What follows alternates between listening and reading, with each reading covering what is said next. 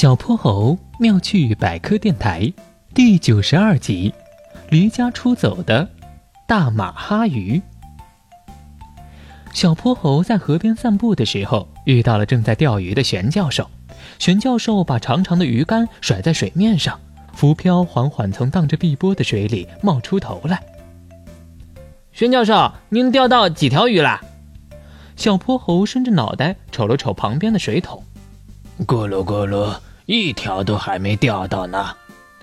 玄教授摇摇头，叹了口气。于是，小泼猴坐在玄教授旁边，也静静等着鱼儿上钩。突然，浮漂猛地往水里一沉，连带着鱼竿的前端也晃了几下。鱼儿上钩了，小泼猴，快帮忙把水桶拿过来。玄教授站起身来，用力甩起鱼竿，一把抓住了咬住鱼钩的小鱼。奇怪，怎么是条大马哈鱼？玄教授，我记得大马哈鱼是海洋鱼啊，怎么会出现在河里呢？小泼猴看了看这条被放进水桶里的鱼儿，除了比海洋馆里的大马哈鱼小了些，其他特征都一模一样。咕噜咕噜，它离家出走了。玄教授对满脸好奇的小泼猴说。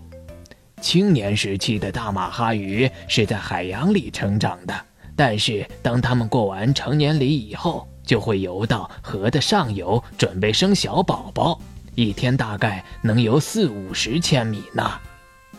这么远，小泼猴的嘴巴张成了一个圆圆的 O 型。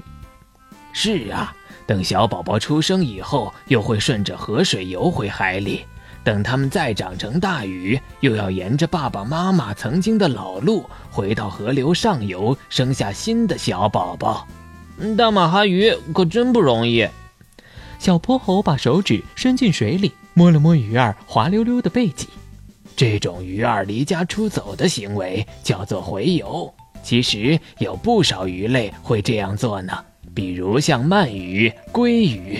它们有的是为了产卵，有的是为了觅食，还有的是为了躲过寒冷的冬天。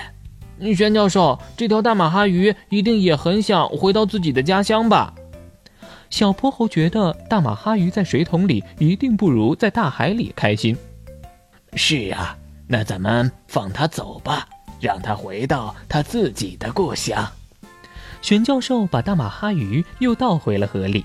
鱼儿在水里打了个滚儿，好像在向小泼猴和玄教授道别。大马哈鱼，希望以后还能再见到你。小泼猴向着大马哈鱼远去的背影挥了挥手。小泼猴妙趣百科，一天一个小知识。如果你喜欢小泼猴，想和我成为好朋友，一定记得点击订阅哦。同时，非常欢迎大家在节目下方留言，把心中的大问题、小问题告诉小泼猴，我们会从中挑出好玩有趣的来做解答和分享。